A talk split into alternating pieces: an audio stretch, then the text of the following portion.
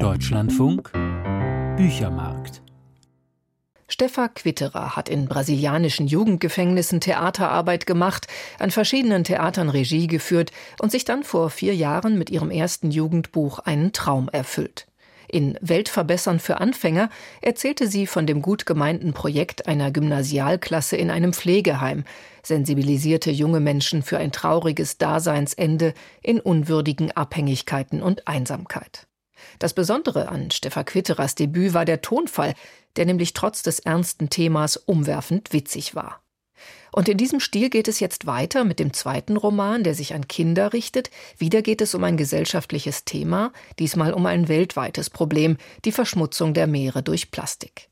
Und auch diesmal gelingt es Steffa Quitterer, von einem großen Thema leicht zu erzählen. Karin Hahn über Pepe und der Oktopus auf der Flucht vor der Müllmafia. Wie ein spannender Actionfilm beginnt diese rasant erzählte Abenteuergeschichte. Spät in der Nacht stürmt ein Geheimkommando in das Kinderzimmer des völlig ahnungslosen Pepe Pausen. Obwohl Pepes Mutter heftig protestiert, stehen plötzlich bewaffnete Uniformierte neben dem Bett des Elfjährigen und durchwühlen seine Sachen, allerdings ohne Erfolg. Angeblich sind sie in Hamburg auf der Suche nach einem international bekannten Verbrecher, einem Oktopus. Wenige Minuten vor dem Überfall hat Pepe bereits dieses seltsame, sehr friedliche Tier kennengelernt. Intuitiv versteckt er den ängstlichen Oktopus mit den hellen Bernsteinaugen unter seinem Pyjama.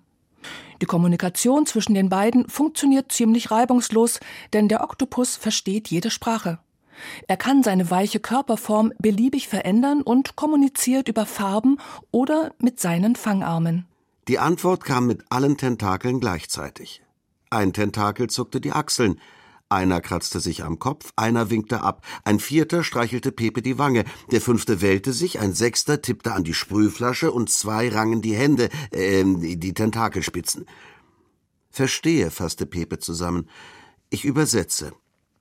Was will man machen, wenn man nur das hier hat? Es ist besser als nix. Danke übrigens, aber du hast recht, irgendwann brauche ich Salzwasser. Ich muss zurück ins Meer. Wie stelle ich das nur an? Himmel, Pepe, ich brauche deine Hilfe. Pepe ahnt, nach dieser absurden Begegnung steht er vor mehreren Problemen.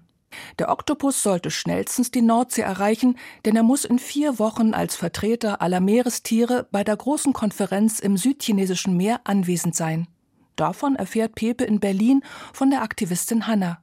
Hierher musste er mit dem Oktopus per Güterzug fliehen. Die diplomatische Mission des Oktopus ist in Europa fehlgeschlagen. Eigentlich wollte er die Menschen davon überzeugen, dass sie auf Plastik verzichten. Doch nun jagt ihn das Geheimkommando, hinter dem die Müllmafia mit ihrem skrupellosen Vorsitzenden steckt. Gewissenlos täuscht er die Öffentlichkeit und behauptet, Plastik zu recyceln. Dabei wird alles in asiatische Länder verschifft und auf illegale Deponien und ins Meer gekippt. Und die Mafia kooperiert mit den Algen.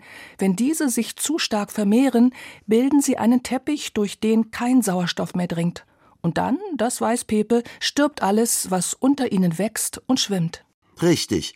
Ganz abgesehen davon, dass es Algen gibt, die giftig sind. So giftig, dass sie Seekühe töten. Die sollten sich erst recht nicht zu sehr vermehren.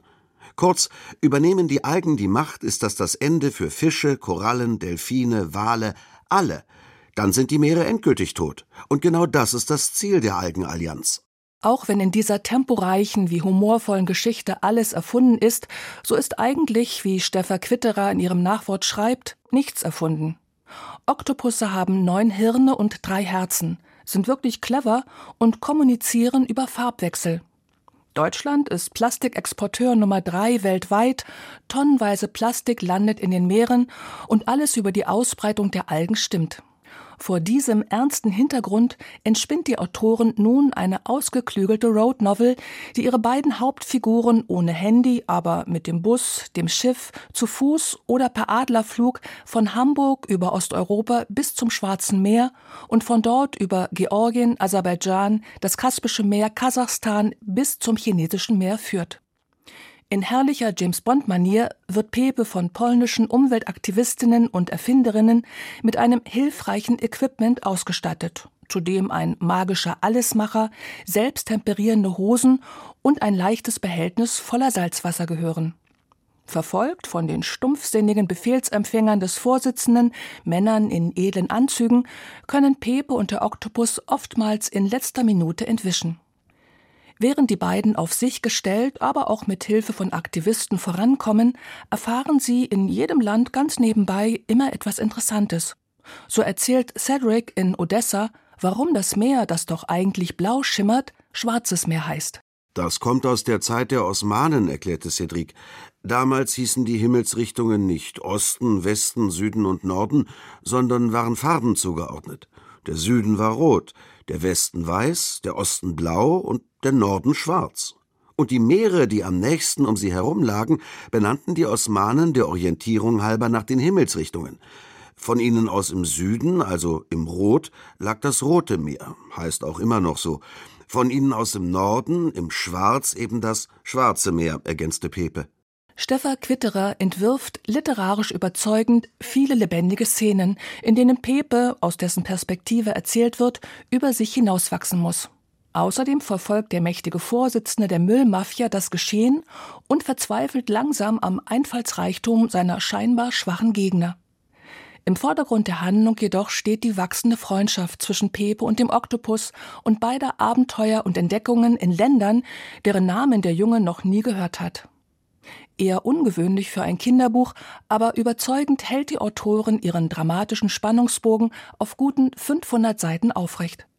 Dabei verliert Steffa Quitterer nie ihr Anliegen aus den Augen. Sehr deutlich weist sie auf die Gefahr des Plastikverbrauchs hin und schafft so bei den Lesenden ein Bewusstsein dafür. Mit ihrem Roman fordert sie auch auf, Plastik möglichst sparsam zu verwenden. Die Berliner Autorin zeichnet zu Recht ein düsteres Bild vom Zustand der Meere, macht aber allen Lesenden Mut zum Handeln. So Karin Hahn über Steffa Quitterers Kinderroman Pepe und der Oktopus auf der Flucht vor der Müllmafia. Claudia Weikert hat Illustrationen beigesteuert. Der Gerstenberg Verlag empfiehlt das Buch ab zehn Jahren.